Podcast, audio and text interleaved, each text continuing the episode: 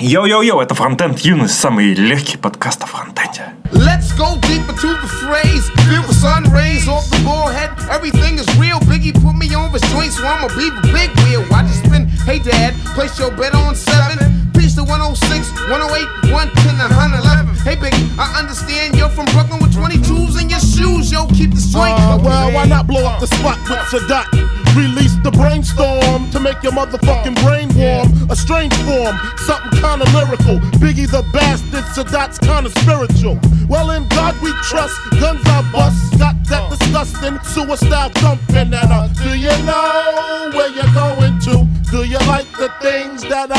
У меня есть загадка. Тысяча бутылок, и одна из них отравлена. Вечеринка у тебя через час, и у тебя есть 10 крыс. И нужно определить с помощью крыс, какая бутылка одна из тысячи отравленной. Крыса, если дать отравленную вино, то она умирает через час. Сколько максимально бутылок можно проверить? У нас был один донат. Подкасту Фронтенд Юность. Аж трещи, аж дарцаны. Кнопка «Писец больше не надо» Лен Сосич. Вот так вот. Вот это наша постоянная слушательница, шушеница.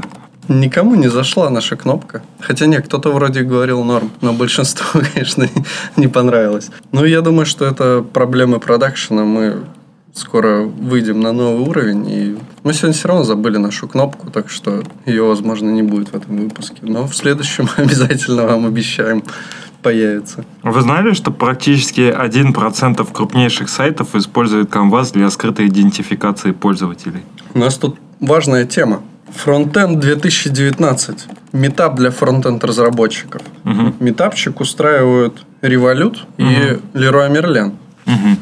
Leroy Merlin на самом деле прикольно себя показали на последнем холле. Мне понравилось. У них был клевый стенд. Прикольно. Ну и вообще сама идея прикольная, что такая компания, которая как бы вроде как не IT, и она заходит на рынок таких, ну, IT-конференций и что-то там продвигает как-то и себя как бренд. И ну, прикольные задачи у них были. Меня прикольнул стенд Сибура, но поскольку Сибур аффилированный с государством, то я подумал, что мне Сибур не зайдет. Так вот, 6 марта в Москве пройдет метапчик, вроде как классненький.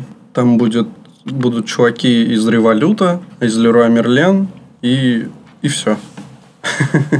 И рассказывать они будут про GraphQL в Революте, про веб-компоненты и про миграцию из аморфного приложения с Gatsby на примере Революта. Еще будет э, про MVP рассказ и все. Еще будет пицца и всякие разговорчики. Будь здоров. Будь здоров. Пиццахат? Не знаю. Участие бесплатное. Вот, так что приходите на метап. Возможно, будет классно. Мы вряд ли туда попадем, но если было бы в Питере, мы бы сходили. Тут есть несколько моментов добавить. Давай. Три момента. Револют.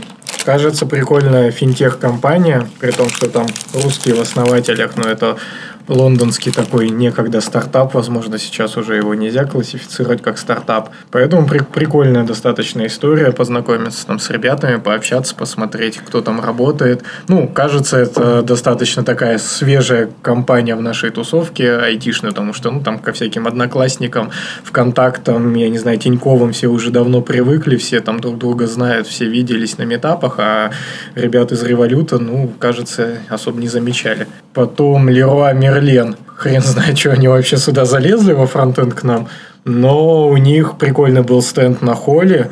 И прям порадовали. Самые полезные подарки были именно на этом стенде. Можно было выиграть там универсальный такой прибор, чтобы пиво открыть или что-нибудь измерить. И какие-то такие, ну там прям такая, не знаю, шайба, пластинка, да, на которой много всяких вырезов. И плюс там можно вроде какие-то, ну типа перфоратор выиграть или еще Да, какие-то да. подобные штуки. Очень полезно. Я хотел выиграть, но не получилось. Выиграл другие призы. Ну а третья немного хейтерская история. Ну, чуть-чуть лично мне не понравилось вот в рамках этого метапа.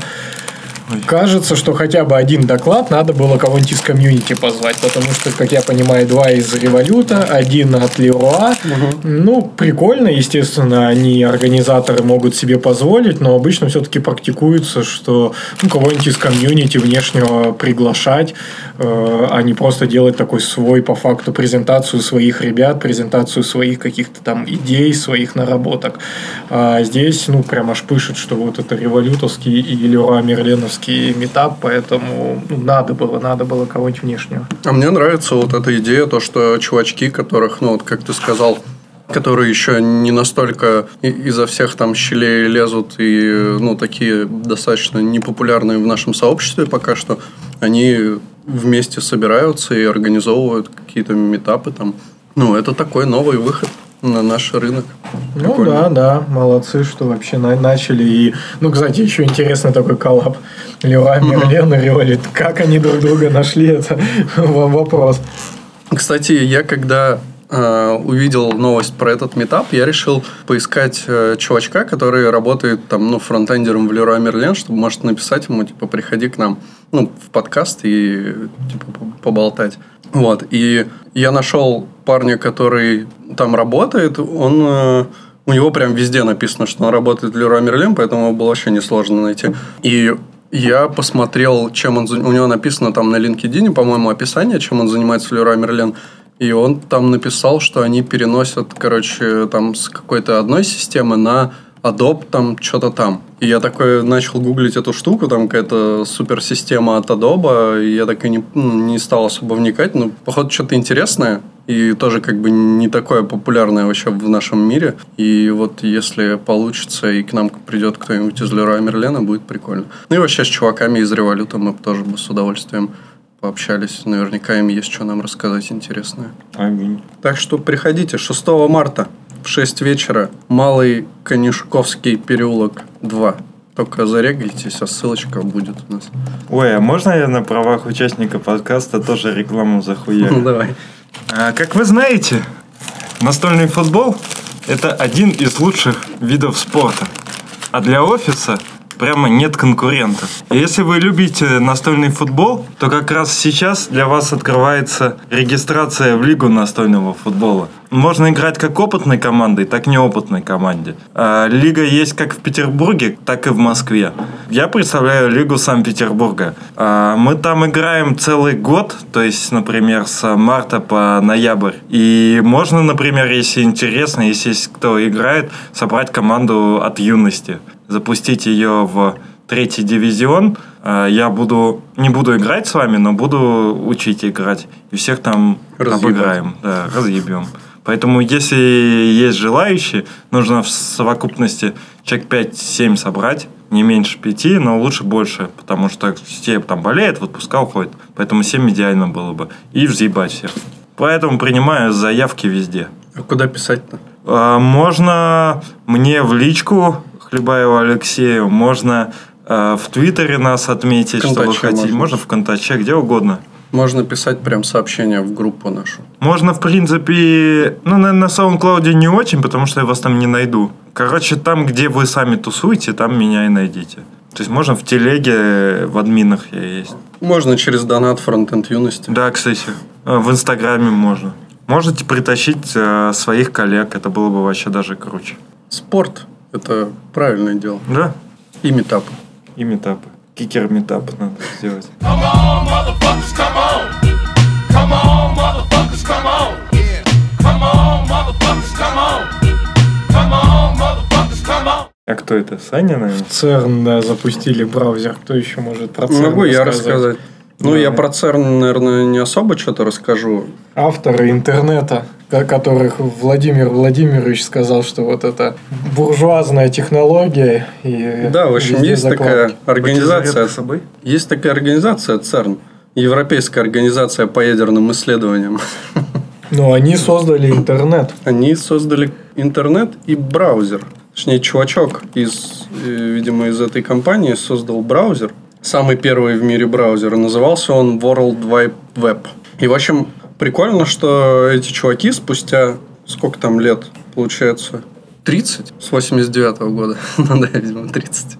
Вот, они сделали веб-версию того самого первого браузера. Я ее потыкал, но, конечно, вообще лютое дерьмо. Ну, то есть, э, он не показывает тебе ничего, кроме текста, но при этом он там по каким-то своим принципам его форматирует, выводит. Вот, и там даже, чтобы... Там нет этой адресной строки, и тебе нужно, чтобы зайти на какой-нибудь сайт, надо на- нажать там типа файл, open, что-то там откуда открыть из источника, вбить туда URL, и он на него перейдет. Все открывается там в новых окнах, и чтобы перейти по ссылке, надо двойной клик сделать. Ну, в общем, такое, конечно, не самый удобный способ просматривать интернет, но забавно, что в нем там работают все сайты. Ну, наверное, у которых есть серверный рендеринг, вряд ли там есть JavaScript. О, Ну, прикольно. Я даже не знаю, зачем у нас эта новость в списке. Но так чисто поугарать. В общем, прикольно. Я посмотрел, ну, такая прям ностальгия по такому олдскульному софту. Я его, конечно, вживую не видел. Но вот сейчас у всех есть прекрасная возможность его заценить. Рома даже не было, когда этот браузер создали. Как будто ты был. Я был в 89-м. Небольшая Я уже- справочка. О, Пешком под стол ходил. вот так вот. Давай. Справочка. ЦЕРН. Секунду. Нужно- шелуху открою, чтобы не не перебивать твою речь. Нужно шавухи откусить. Да, давай. А там еще шавуха, кстати, есть? Наверное, шавухи нет. Возможно, и есть. А там не шавуха, там Ну, э, вот что-то... на шавуху не Ну, буду. и что Да принеси что-нибудь. Не, ну не шавуху я не хочу. И небольшая справочка. ЦЕРН – Европейская организация по ядерным исследованиям, крупнейшая в мире лаборатория физики высоких энергий. Казалось бы, при чем здесь интернет? Но, возможно, многие знают, но, возможно, кто-то и не знает, что в его стенах была рождена всемирная паутина. Гречки стефтили. Английский ученый Тим Бернанс-Ли и бельгийский ученый Роберт Кайло, работая независимо, предложили в 1989 году проект связывания документов посредством гипертекстовых ссылок для облегчения обмена информацией между группами исследований, исследователей. Ну, Вот так вот. В Не, ну, 90 это известная тема. Ну да, да. В 91 году э, Бернс-Ли создал первый в мире веб-сервер, сайт и браузер. Вот такие вот дела, ребята. Причем Тим... э, О, Бернанс Ли, ничего себе, как он в жизни выглядит. А у меня визуально он представляется как чувак, который искусственный интеллект э, в «Матрице». Ну, какой образ, по крайней мере, он принял. Да, во второй части его показывали. Нео попадает к источнику, а там сидит старый пень, ко- который ему начинает там поливать, что уже куча было избранных и так далее. И вот этот персонаж, он был как раз э, братьями Вачовскими списан с Тима Бернса Ли изначально, ну, потому что вот такой ам- амаш к создателю, да, такой важной по факту технологии, которая определила развитие нашего мира. И там этот дед, он сидит в костюме тройки, и как раз вот этот Тим Бернанс Ли, он э, известен тем, что прям супер любитель костюма тройки, такого классического, всегда его носил, и у многих он как раз с ним ассоциируется, поэтому такой был тонкий амаш. Вот чувак взял, создал интернет, создал сервер, создал браузер, и все работает. А сейчас фронтендеры. Ой, нам тут слишком сложно. CICD, блядь, что-то сложно.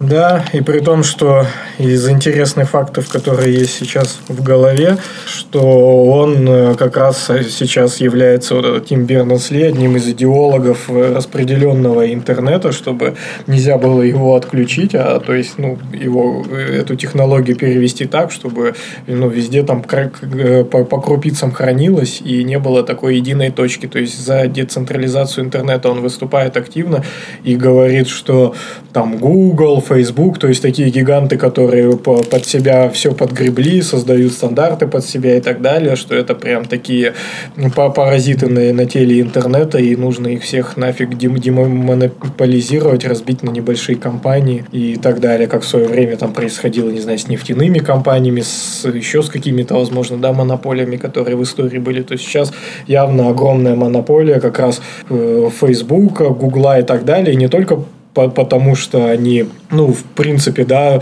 такие большие, предоставляют тысячи сервисов по, по- под а, своей гиды, а именно они моноп- монополисты данных человека. То есть а, данные в наш век информационных технологий это прям огромная стоимость. Если у тебя есть данные, большой массив данных о человеке, то понятно, ты можешь ему там таргетировать рекламу и тому подобные вещи всякие делать. То есть как-то тоже на его личной, в том числе, жизни уже играть и зарабатывать. А про Чебурнет он говорит что-нибудь? Про Чебурнет ничего не знаю, что это такое. Ну, это ж вот наш этот российский Рунет, который будет отдельно от всего интернета. Это сегодня вот эти разговоры пошли или уже раньше? Не, ну это давно. Они же говорили, что надо сделать свой интернет под названием Чебурашка, и вот его прозвали Чебурнет. Господи. Ну, это же вообще пиздец. Они, короче, хотят э, сделать свой, свой интернет, чтобы все хостилось в России, как я понимаю, и проксировалось, ну, зарубежные сайты проксировались через э, нашу систему и потратить на эту хуевую тучу денег, чтобы можно было 20 все отрубать. Ну. Так не смогут ни хера. Ну, и не не смогут. Блин, так идея попили. тупая. Идея тупая, и деньги все проебут. Че, хочешь э, гречку с э, котлетами? Нет, такое я не хочу. Меня только шавуха приманила. Ну ладно, как знаешь. Ну, вообще у китайцев что получилось?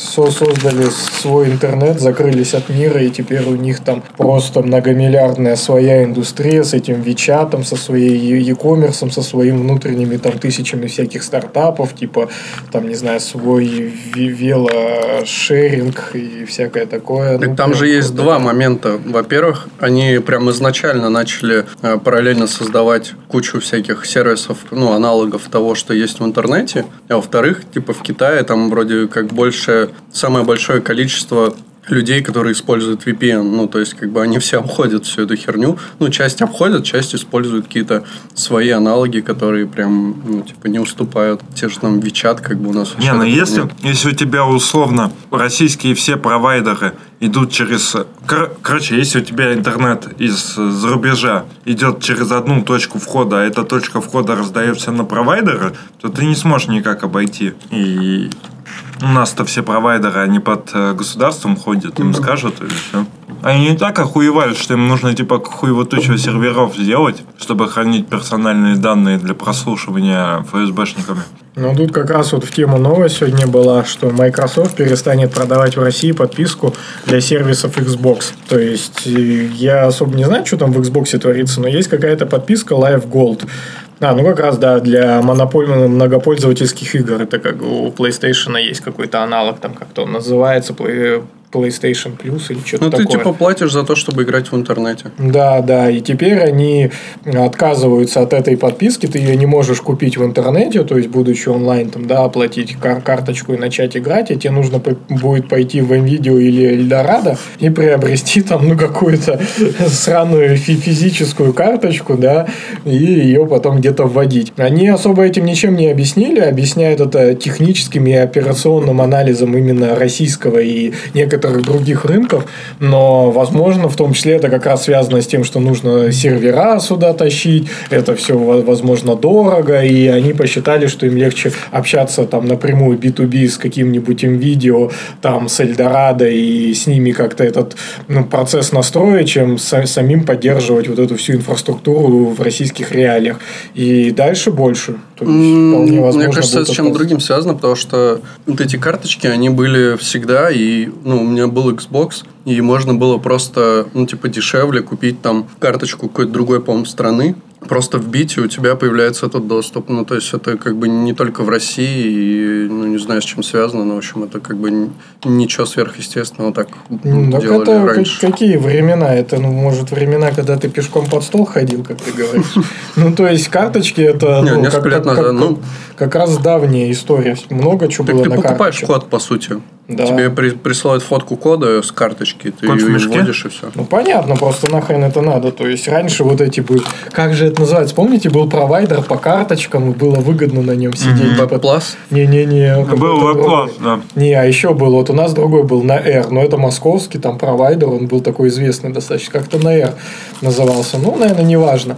Я помню, специально ездил с Дебенко на Александра Невского, покупал эти карточки. Да, он там ночью было бесплатно. Берешь там типа на 10 баксов эту карточку, и только по ночам на ней сидишь, и в итоге там ну, месяц-два на ней протусуешься. 63 ночных коровки. И Ну. когда не было мобильного телефона, а интернет был по модему, у тебя линия занималась, и тебе никто не мог позвонить. Да. И родители приходили и говорили, типа, слезай, нам никто не может дозвониться. Да, была такая тема, у меня сутками был занят телефон. Ну, вот карточки это из какого-то того мира, когда еще вот этот онлайн э, e-commerce, да, он, он не был сильно развит. То есть не было такой культуры зайти в интернет, вбить свою карточку, купить. Или, может быть, она была, но только зарождала, все боялись, по крайней мере. Ну, возможно, да. ма- массовый такой потребитель и так далее. Сейчас это, это смешно, ну, прикиньте, там, не знаю. Может, это типа подарочные карты. Вот все сервисы сейчас такую херню ведут. PlayStation ведет, Netflix ведет, Кинопоиск ведет. Ну, это я все свои какие-то, да, называю. Ну, там, не знаю, iTunes ведет за музыку. Ну, это же смешно. Ты что, будешь э, ходить и за- затариваться карточками? Ну, бред вообще. Но там было написано, что они уже офис так продают. Да, офис продают. Ну, офис это еще немного такая более маргинальная история. Если ты хочешь себе офис купить, то, может быть, как бы у тебя есть какие-то проблемы.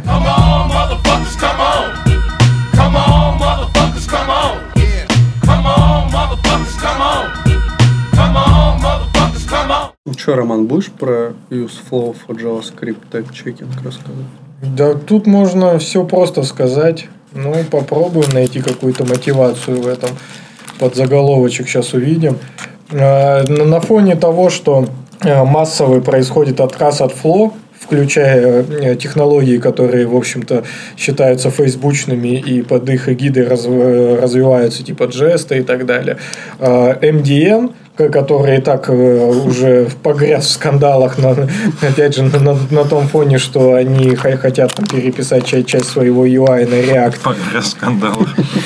Запятнал свою репутацию, да. Так и есть, да, люди отворачиваются от этого ресурса. МДН, как э, ранее известная, как уважаемая компания, Они, наоборот, решили еще больше разжечь это пламя и сказали о том, что они будут использовать Flow в качестве тайп-чекинга для JavaScript.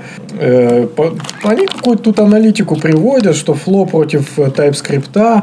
Но тут нам нужно, наверное, углубляться во всю эту историю. Глобально, гл- глобальная мысль такая, как раз почему многие к Flow приходили вместо TypeScript, что Flow не содержит никаких конструкций, которые изменяют синтаксис языка, его потом легко выпилить. А TypeScript, ну вот там хотя бы в рамках приватных свойств, он уже идет там в разрез с будущим стандартом, и, возможно, сейчас уже тоже есть какие-то не- нестандартные истории в его синтаксисе. Вот это, наверное, такая основная мысль здесь, но только из-за этого ну, как-то в 2019 году, когда TypeScript всех победил, это Не, смешно. ну, идея понятна, что а, ты ищешь типизацию языка, просто типы для языка, а не хочешь а, какой-то комбайн. И поскольку Flow не предоставляет не комбайн, а просто типизацию, хотя ты же можешь писать на Flow, не используя модификации языка. Во Flow нет никаких модификаций. А В интерфейсы? О, в, в TypeScript, да. В TypeScript, ну, можешь просто типа использовать. Ну да. Ну просто, как сказать, тупо использовать модификатор и уже типы это уже модификация языка. М- Ну мы не будем использовать э, сильные модификации языка, а просто так скри- э, эти На типы полшишечки. заезжаем, да, на полшишечки.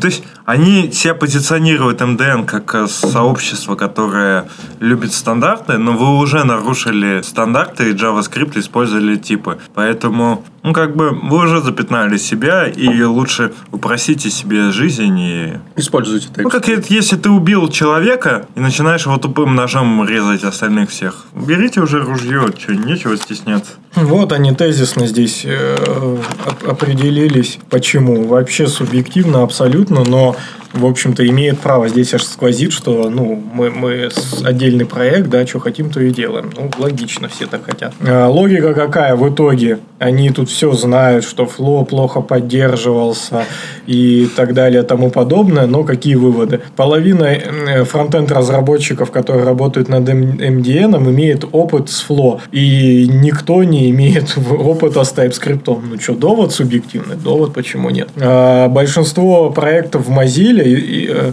а, не, вернее, больше проектов Mozilla используют Flow, чем TypeScript. То есть, если какие-то э, используются тулзы для типизации, то все-таки это скорее Flow. А TypeScript используют очень молодые только проекты в рамках MDN. А Flow, вот, он более легковесный, больше про то, чтобы чекать типы, э, аннотации и так далее. А TypeScript это больше прям про компиляцию, там новый язык и про всю эту историю. И фундаментально, прям так и пишут, и говорит, фундаментально, что кажется недопустимо для Mozilla, это начинать новые проекты, используя язык, который э, э, внутри себя использует нестандартные э, фичи по сравнению с JavaScript. И как сказал Брэндон Эйк, всегда делай ставку на JavaScript. Вот так вот. Еще бы, блядь, создатель JavaScript сказал бы как-нибудь иначе. Блин, хорошая тема для, неважно, ну, для собеседования. Ты собеседуешь или тебя собеседуют. Надо вовремя эту фразу, ну, подготовить и вовремя ее сказать. Типа такой сидишь, тебя что-нибудь спрашивают, ты такой, знаете, как сказал Брэндон Эйк, всегда делай ставку на JavaScript. И такой, и выпил. Come on.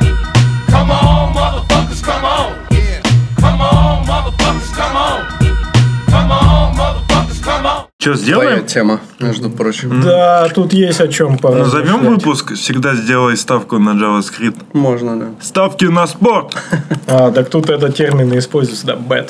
Типа 1xbet, 1 э. Надо открывать свою бухмеерскую Надо им контору. написать, чтобы Приколи они нам букмекерская контора, в которой все подсчеты идут на JavaScript. Нормально. У вас есть шанс выиграть, потому что есть шанс, что мы неправильно посчитали. Бобок на днях за- забомбил в Твиттере э, и пишет следующее. Дорогие коммерческие конференции с продажей билетов для зрителей. Почему, блин, вы считаете, что я должен выступать у вас бесплатно за свой счет? В чем ваша логика-то? Сразу претензия к Бобуку. Вот я не люблю, когда слово «блин» используют в письменной речи. Вот где-то это было в какой-то, в каком-то русском фильме, что если материшься, то матерись, а не «блин» вот эти суррогаты используют. А где это было? Это в каком-то, ну, прям, типа «брат 2» или «брат», ну, в каком-то таком прям супер ма- массовом кино. То есть матерись нормально. Ну, видно, что это слово не отражает всей Да, сути. да. И он забомбил, что его зовут на бесплатные конференции выступать. На Вернее, на платные. да. Но денег-то ему никто за это не платит. И говорит, э, с хре- с хрена ли я должен в этом участвовать? Ну и тут э, э, некий дискус вокруг этого пошел, что для, портфо, для портфолио, а Бобок уже считает, что если он к ним приедет, то это для портфолио самой конфы. Ну, в общем-то, и Ну, правильно. так и есть, да. Да. Как, знаешь, это Лея Веру ради портфолио приедет куда-нибудь. Ну, вообще могла бы. Я не считаю ли Веру за кого-то там супер великого. Ну, в смысле-. Ей приехать в Россию ради того, чтобы, ну, за свои бабки, чтобы просто потом сказать, что я выступила в России, ну, такое. Ну, за свои, да, конечно. Но так по, по фану можно было бы приколоться, погулять там. То есть, одно дело, когда докладчику не платят, да, много, ну, там, копейки какие-то, но ему оплачивают дорогу, проживание и все такое. Это логично. А если ему даже и дорогу не платят, ну, ну, это же логично. То есть, я могу, наверное, понять компании, почему они так делают, но и могу понять докладчиков. То есть, справедливо, когда на тебе, на том, что ты делаешь, зарабатывают, а ты не получаешь деньги. Но, с другой стороны, возможно, бюджет э, сверстан так, что все расходы, они, ну, не хватает денег, чтобы платить все равно докладчикам. Если ты им заплатишь, тебе придется билеты еще в раза два поднять, Ну, либо чуть- спонсоров Чуть-чуть найти. жратвы уменьши, уменьшите на один зал меньше сделайте. Но я не знаю. Тут, тут чтобы Еще знаешь, этот когда- фонд сделать, это там, не знаю, 200 тысяч надо, 300 тысяч. Это как раз вот...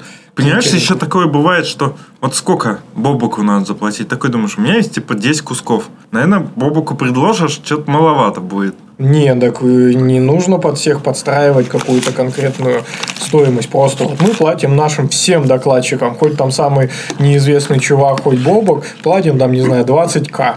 Вот и все. Если ему не нравится, ну, ему предложили 20к. Сорян, чувак, у нас там такая бизнес-модель, там, ну, настолько мы способны тебе заплатить. Если как бы его это не устраивает, то, ну, окей, придется с ним не Так не, сотрудничать. логично, что делать? вот ты там выступаешь на холле JS. В принципе, холле, ну, не выступает еще.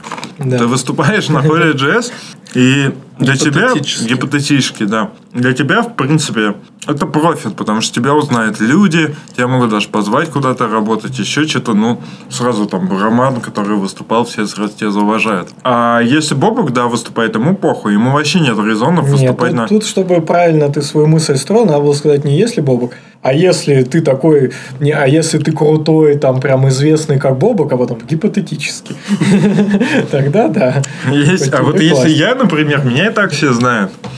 Да.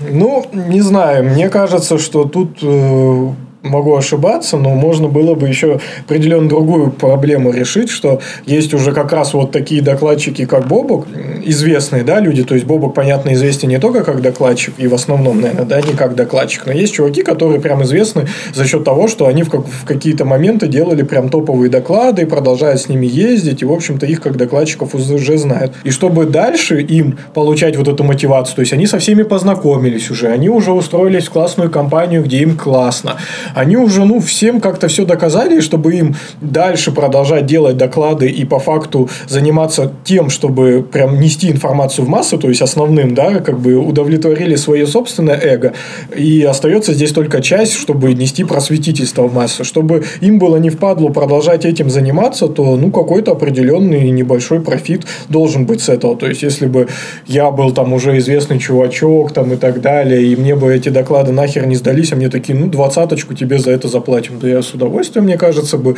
склепал бы доклад там какой-нибудь, Да по потратил бы на ну, это тут время. смотри, Любая работа Да. должна быть оплачена. Да. То есть, да, вот я с Ромой не согласен, что всем одинаково платить, то есть по мере вклада. Но в целом там тысяча, две, три должно быть все равно Тут заплачено. даже речь не совсем об этом идет. Он говорит, э, что у меня по 3-4 предложения, приезжайте к нам в день. И уж точно нет желания за свой счет ехать в Поволжье. Ну, то есть, его как бы зовут, ну, типа, не приходи к нам тут рядышком на конфу выступить, а типа, сам там едь куда-то, хер знает куда. Извините, если вы из Да, в Поволжья. Поволжье они там и так, это, не знаю, что, чтобы просто организовать эту конференцию, наверное, собираются все, всем, всем просто своим комьюнити, скажем так. Ну, то есть, где они деньги там возьмут, чтобы делать конфу, и каждому, вот, не знаю, по 5 тысяч заплати, допустим, у тебя там даже 20 чу- чуваков, ну, 100 тысяч надо найти. 100 тысяч не такие уж маленькие деньги, я думаю. Ну, мы, конечно, не такие умные, как Андрей Мерехов. Вот Андрей, когда приезжал в Самару, он э, сам организовал там конференцию. Ну, ему, Бесплатно. ему куда-то оплачивали. Куда-то он ездил, ему билеты оплачивали. Не, ему оплачивали в другой город, а он в отпуск ездил в Самару или куда-то там под Самару. И там проводил сам метап делал. Ну, Потому что он же типа гик, ему скучно было, поэтому он там наделал делов. Вообще охота. Уже как-то давненько мы не были на конференциях. Уже два месяца прошло, даже больше. Ну вот на нормальных. Охота уже сходить, вот праздник. Но у меня, к сожалению, не вышло на Кодфест поехать. Поэтому... А так я думал, да. В Новосиб. Мгм. Ну, надо им написать, пусть нас позовут. В Новосиб? Ну, по вашим рассказам я туда что-то особо и не рвусь.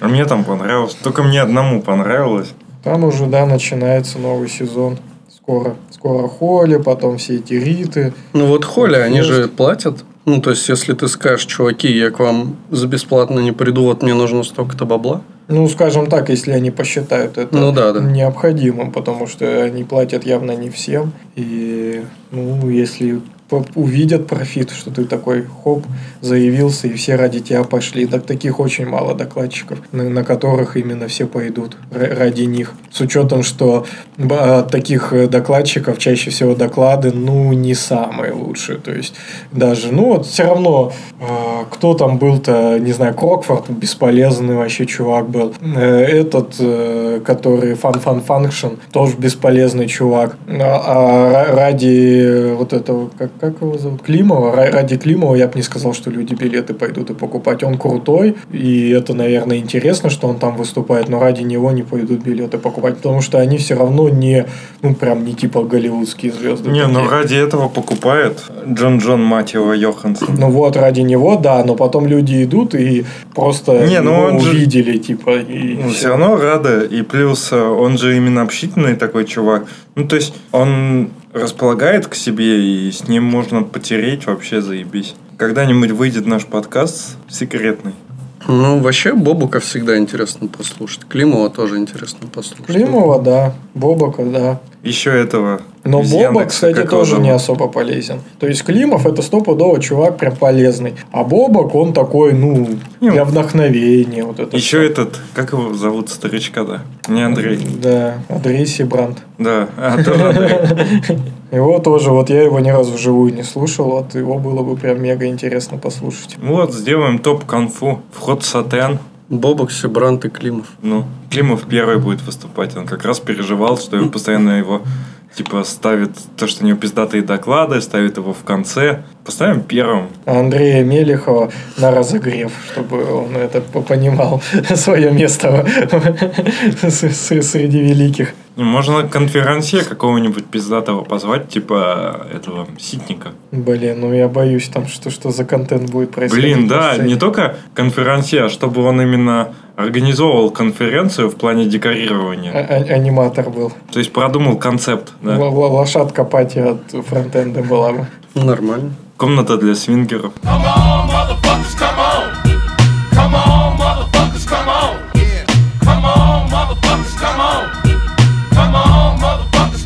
Давайте это быстренько глянем, что тут про Котлин. Тут на самом деле, наверное, не супер какая-то такая большая тема. Просто вот Андрей Романов, а, он увидел на сайте фреймворка Spark, это фреймворк для Java, такой интересный момент, что там написано, типа, ты Node.js разработчик, используешь TypeScript, попробуй Spark. И вот там что-то они пишут. Да, они пишут всякую херню. В общем, сразу ответка. Пошли в жопу. Вот, а потом уже зачитываем. Они задают вопрос. Ты Node.js developer, юзаешь TypeScript, попробуй Spark instead вместо, да? И говорят такие, что вот не, сейчас произошел такой бум сервер-сайта веб-разработки на Node.js, и прям до хрена чуваков используют для типизации TypeScript. И задаются они вопросом, нахрена вообще, если есть язык, который создан, во-первых, сразу для сервер-сайта разработки, а во-вторых, сразу создан с типами. И плюс еще это прям мега-мега кор- коронная фича, которую они выделяют, то, что он крутится на JVM. Вот. И, чуваки, не используйте Express.js, а используйте Spark, который Kotlin, в общем-то, да, там Java, Kotlin. Ну, он для Java и для Kotlin. Да, одновременно. Используйте его, э, и будет у вас прям все в огнях. И самое главное тут прям такой, ну, это прям реально наброс, да. И в отличие от JavaScript, а, а в отличие от веб-фреймворков, написано на JavaScript, Spark не будет деприкейтед завтра. Ну, начнем с того, что Spark, может быть, и не будет деприкейтед завтра, но его нахер никто и использовать не будет. У них есть Spring, и нахер больше им ничего не надо. Вот вообще никому ничего не надо, все.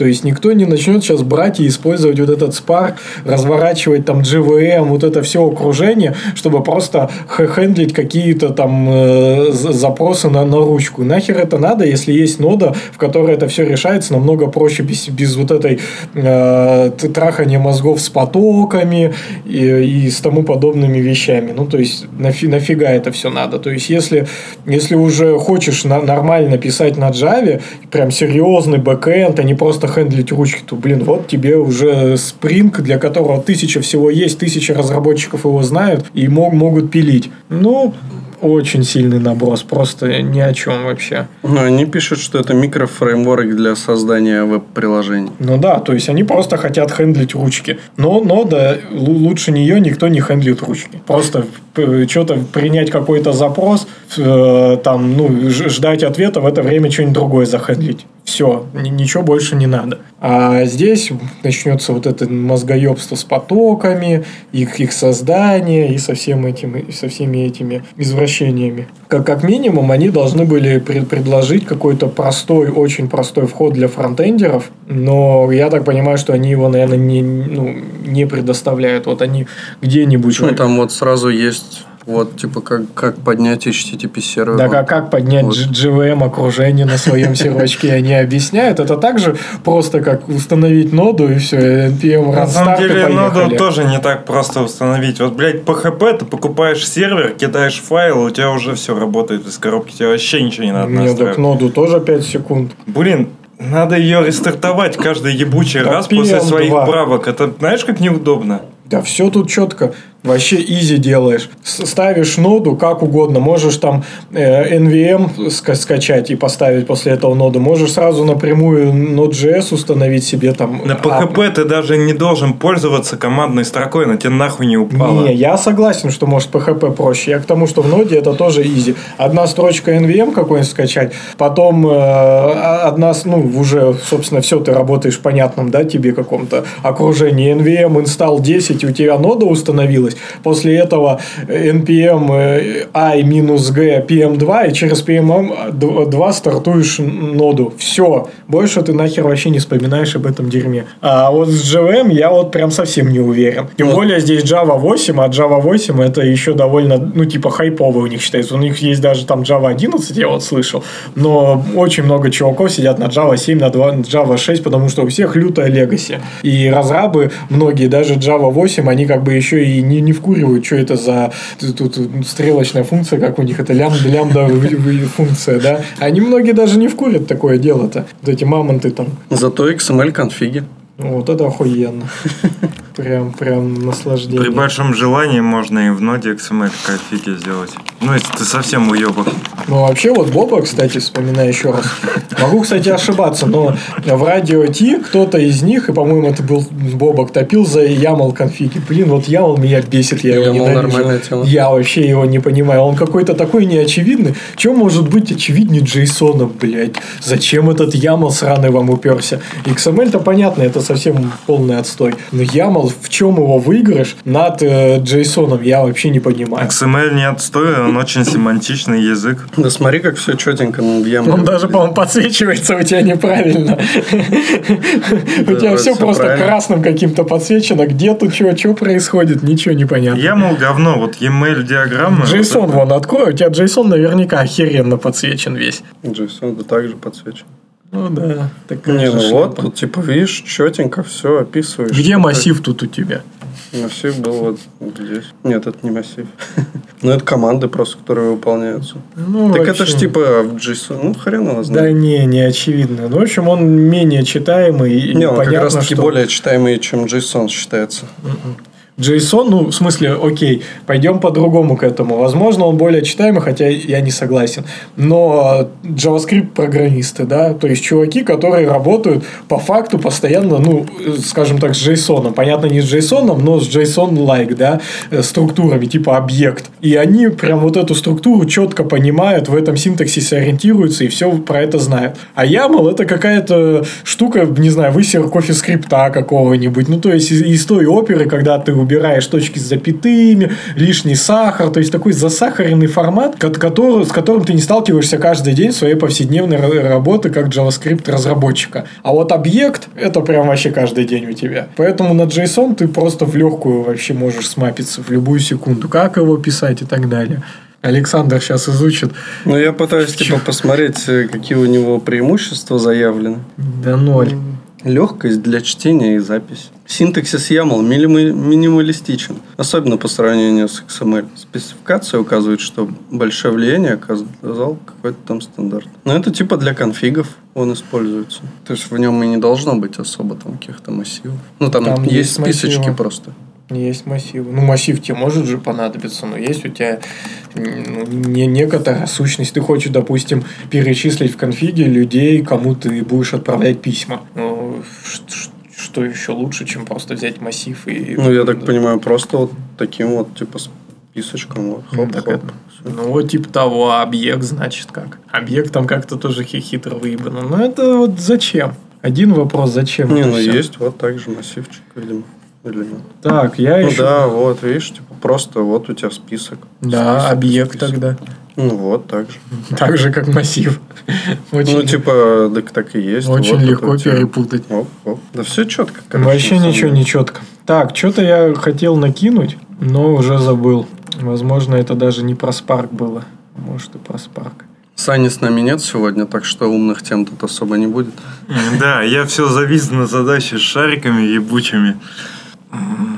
Так ты задай нашим слушателям, а Щас, кто решит, щас. тот получит Наклейку. наклейку.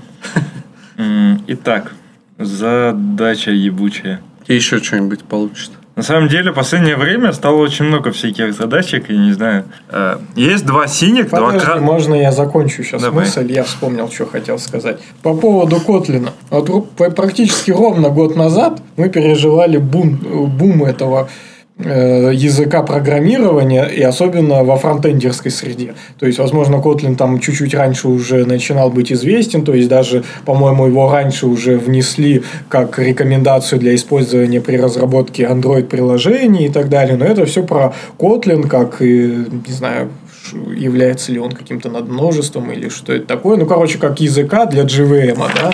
А, Он уже там себя на тот момент, ну, более-менее как-то зарекомендовал, скорее всего, все, все было в огнях. Но год назад он выстрелил как язык, который может использоваться для разработки клиентских приложений, да, с, с, ком- с compile, э, целью в JavaScript. И множество вообще прошло э, каких-то докладов, прям такая волна, все об этом говорили. И чё? Вот Не, ну, где для это фронта, всё? да, на бэке они прям Так, вообще а тогда говорили, радуются. тогда говорили, не, вот я прям про его пользу для мира джавистов, для мира JVM вообще не спорю, и тут я даже и особо не в курсах, но я тоже только хороший слышу.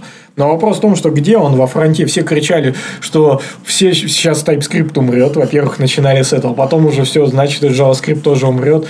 Все умрет нахер, останется один Kotlin. Вообще все мертво, он просто вообще мертвее некуда. Никто про это не вспоминает.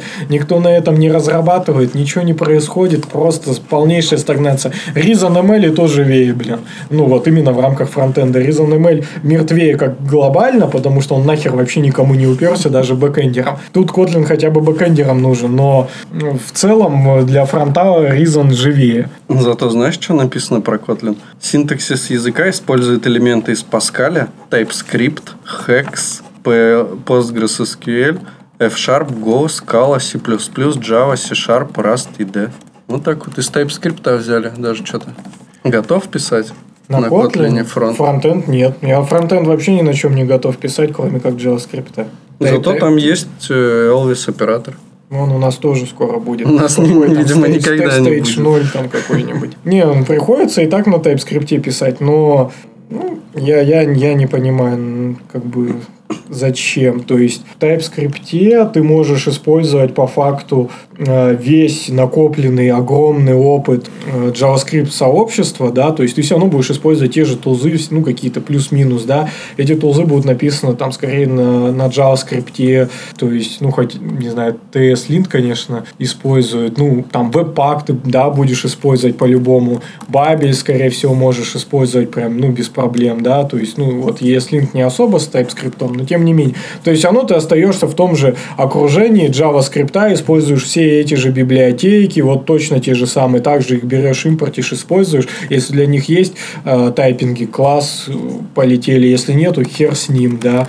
А в Kotlin, вот я не уверен, возможно, Kotlin, конечно, тоже тебе позволяет использовать э, JavaScript, потому что Clojure скрипт, он позволяет использовать JavaScript библиотеки прям в себе, то есть Ну, там тоже, да, вроде в Kotlin как-то ну, можно возможно, да, взаимодействовать. но в, в, в Clojure скрипте это все равно более как-то криво, там, ну, видно, что как-то это все немного сбоку, да, у тебя находится, а в TypeScript это хотя бы, ну, нативно практически ты ощущаешь, что это, ну, тот же JavaScript, никаких проблем нет. Здесь ты все равно будешь чувствовать, что ты пишешь на какой-то платформе, которая реально просто компилируется в JavaScript. Так можно на чем угодно э, делать по факту, да, и здесь уже легче говорить о том, чтобы писать на чем-то прям действительно хорошем, прям серьезном, да, вот, ну, даже на той же... На ну, TypeScript. не, ну там типа на плюсах, я хотел сказать. На расте. Вот пусть Rust будет вот, писать на расте, но чтобы это исполнялось в браузере через WebAssembly, вот это охуенно, мне кажется. А Kotlin, это Java или еще какие-то подобные, это все так. Для бэкэндера все равно JavaScript никто в ближайшее, в ближайшее время не выпилит. TypeScript написан на TypeScript. Ну, так вообще охуенно. Лучше и не придумаешь. Хорошо, что JavaScript на JavaScript не написан, но в принципе я бы не удивился. Ну что, Задача. Э, Есть два синих, два красных и два зеленых шарика. В каждом цвете один из шариков тяжелее другого. Все легкие шарики имеют одинаковый вес. Все тяжелые тоже. Есть также весы с двумя чашками без гирь. Сколько взвешивания минимально необходимо для гарантированного определения тяжелых шариков? ну вот, давайте разминайте мозги, дорогие слушатели. Уже две задачки в этом подкасте. Кто решит, лучше всех, тот получит какой-нибудь ништячок от нас. Мгм. Если, конечно, вы достаточно умны для этого. Вот Леха не может решить. То есть, если эти больше друг друга, Да лучшие умы не могут решить эту задачу, на самом деле. если этот больше этого, Все, погнали. Come on, motherfuckers, come on. Come on,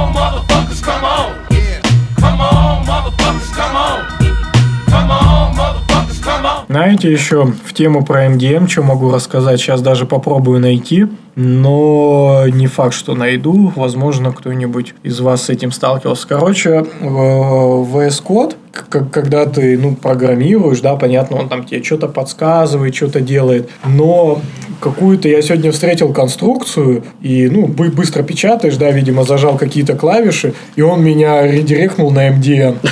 Серьезно вам говорю, то есть, прям он умеет, типа, тебя отправить спеку MDN, и это как раз к разговору о том, что, ну, MDN такой, да, стандарт де-факто для поиска э, документации. Вот попробовал, попробовать бы найти. Не знаю, что-то я ничего такого не Серьезно, могу вот сегодня такое было, но я спешил там Может, де- делать дела, и поэтому мне было не до того, чтобы сл- словить вот этот момент и его отслеживать. Прям реально я что-то зажал, и у меня нету никаких плагинов, там, я не знаю, MDN там У тебя нет далее. случайно ESDoc MDN? Не, у меня MDN точно ничего нет. А, знаю, где это могло быть.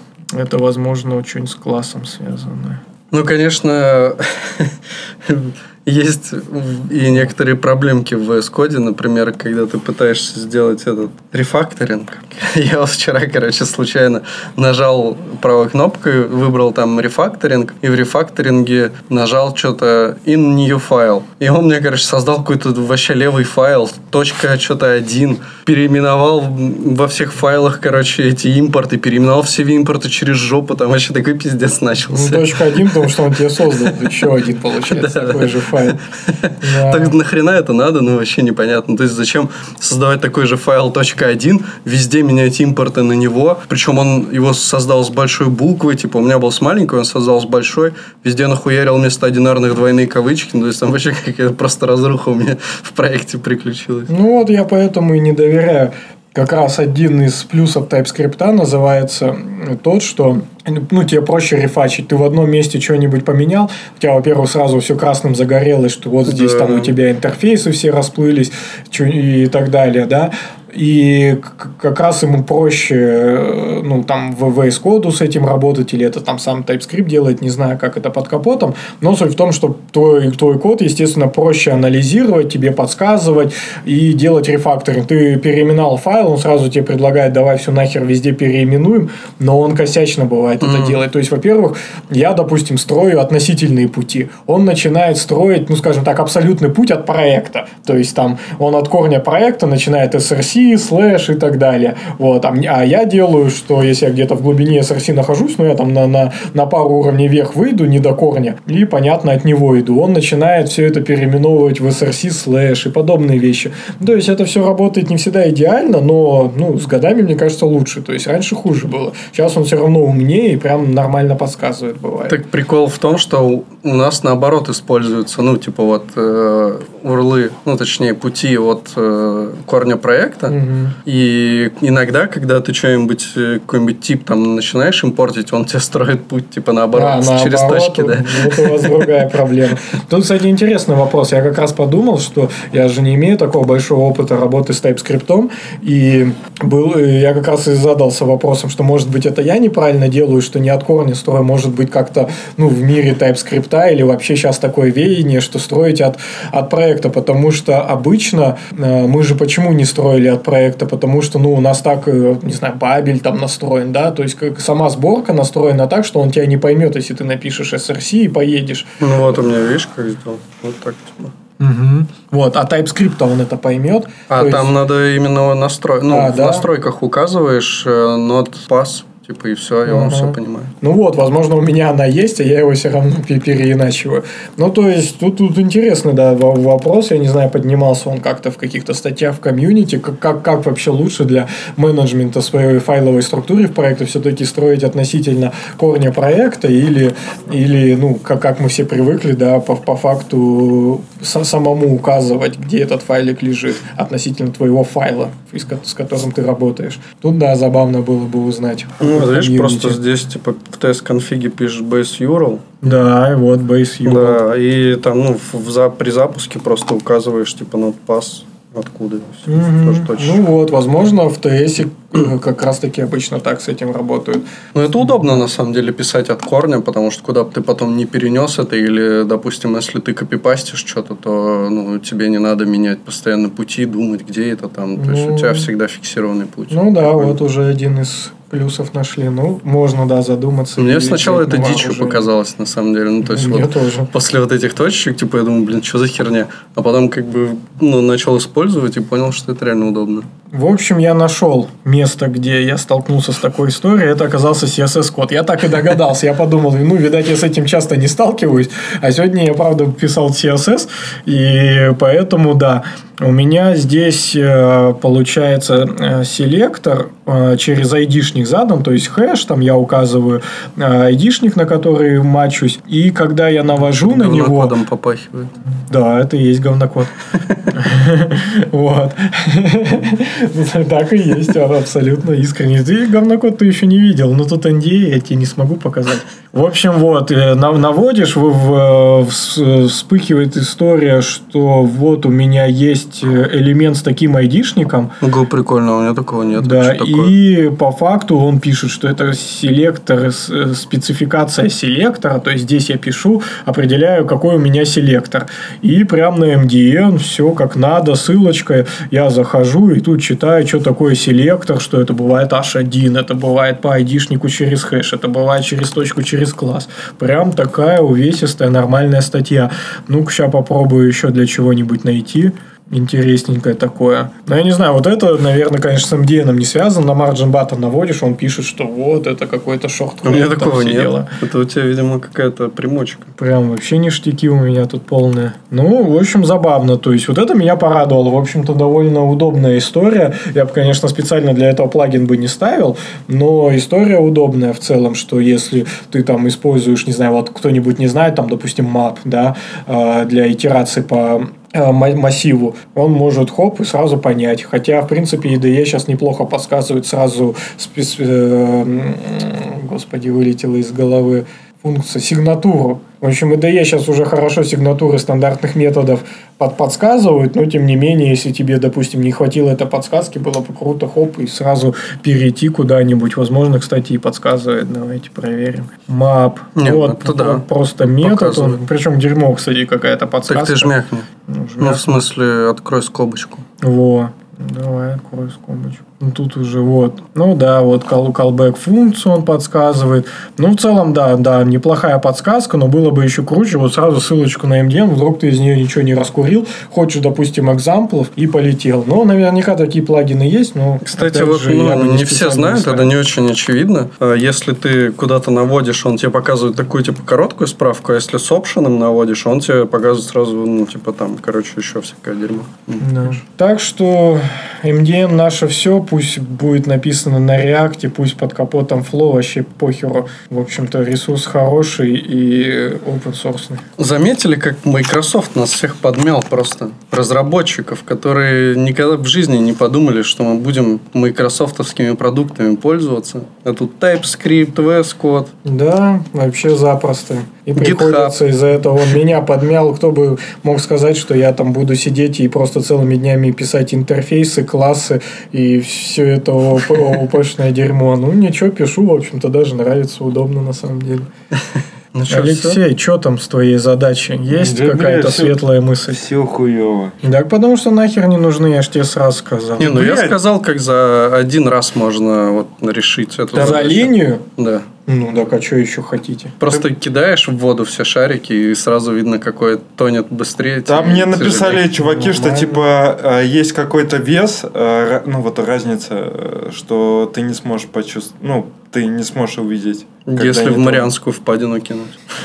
Ну, в смысле, если, разни- если у тебя они опять же весят по 10 килограмм все, а легкие весят на 1 грамм меньше, ты как это вообще? Так тебе весы это не покажет. Ну ладно, Если только они не электронные. ну не 100 грамм, ладно, 100 грамм. Ну, 100 грамм уже увидишь.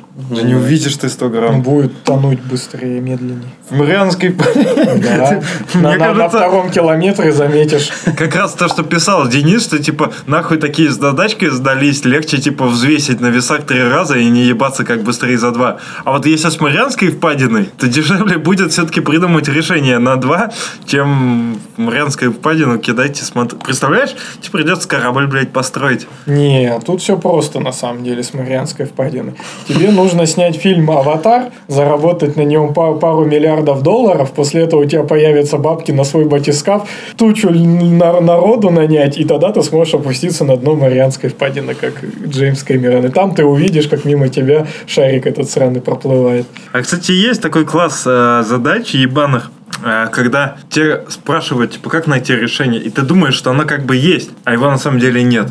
Возможно. Типа было, пом- пом- помните, была задачка, типа нужно э, три точки, э, три точки друг за, э, напротив друга находятся, ну то есть шесть, шесть точек, ну вот, как это нормально объяснить? Шесть точек. Три, Начнем, то- три, то- три. три- три точки в линию, и напротив них такие же три точки зеркально. Ну. И нужно первые три точки соединить с тремя э, с точками напротив, так, чтобы линии не соприкасались при соединении.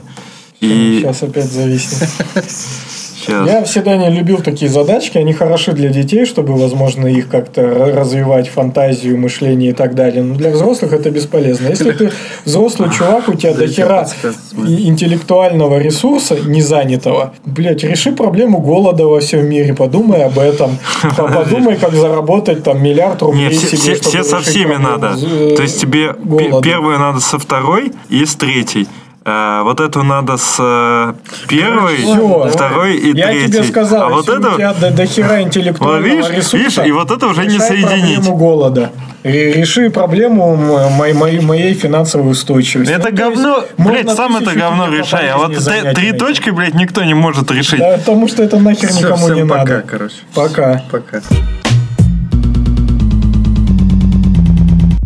I love to see shit like that.